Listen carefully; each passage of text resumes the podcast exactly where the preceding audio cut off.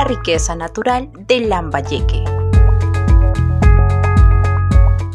En el departamento de Lambayeque existen ocho áreas naturales protegidas que constituyen el patrimonio natural de la región, una riqueza envidiable. En el contexto ambiental en el que vivimos, resulta de vital importancia para el desarrollo y la sostenibilidad. Lambayeque es una región privilegiada en el lado norte tenemos dos frondosas áreas de conservación regional, probablemente poco conocidas, pero que tienen una significativa importancia.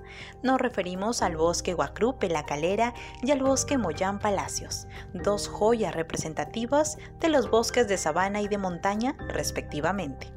De acuerdo con el CERNAP, estas áreas fueron creadas en el 2011 con el fin de proteger la biodiversidad regional y local, conservando además sus valores culturales, paisajísticos y científicos. Ubicándonos en el extremo oeste de nuestra región, en la zona altoandina, nos encontramos con el conocido refugio de vida silvestre, La Quipampa, creado en el 2006 con el fin de conservar su diversidad biológica y los bosques de algarrobos muy presentes por esas zonas. La quipampa significa en quechua pampa de los llantos y protege a una de las aves más populares en el norte, pero también más amenazadas, la solitaria y pacífica pava aliblanca. La Quipampa cuenta con un hermoso paisaje y definitivamente es un atractivo turístico de gran potencial. Avanzando vaya abajo en el corazón de Lambayeque, otra joya nos espera, el milenario y místico santuario histórico Bosque de Poma, con sus grandes pirámides y su gran manto de algarrobos. Creado en el 2001, ocupa el territorio de cinco distritos y es atravesado por el siempre caprichoso río La Leche. La riqueza que guarda es inconmensurable y por supuesto se constituye en un eje turístico y económico de gran importancia para la región por lo que urge en todo momento su preservación. Siguiendo la línea hacia el sur, en los cálidos valles de Chongoyape, damos con otro valioso patrimonio natural, la Reserva Ecológica de Chaparrí, conformada actualmente por las áreas de conservación privada Chaparrí y la Huerta de Chaparrí, esta última propiedad de una familia particular. Ambas áreas protegen una variada fauna silvestre de algunas especies en peligro de extinción, como el oso de anteojos, la pava blanca y el cóndor andino. También son habitadas por venados y zorros costeños, los cuales viven bajo la sombra protectora del mítico Cerro Chaparrí.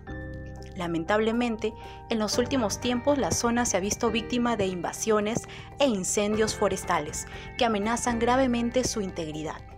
Todo esto en cuanto a la riqueza continental. Pero aunque los lambayecanos no suelen percatarse de ello, nuestra región también cuenta con un patrimonio mar adentro.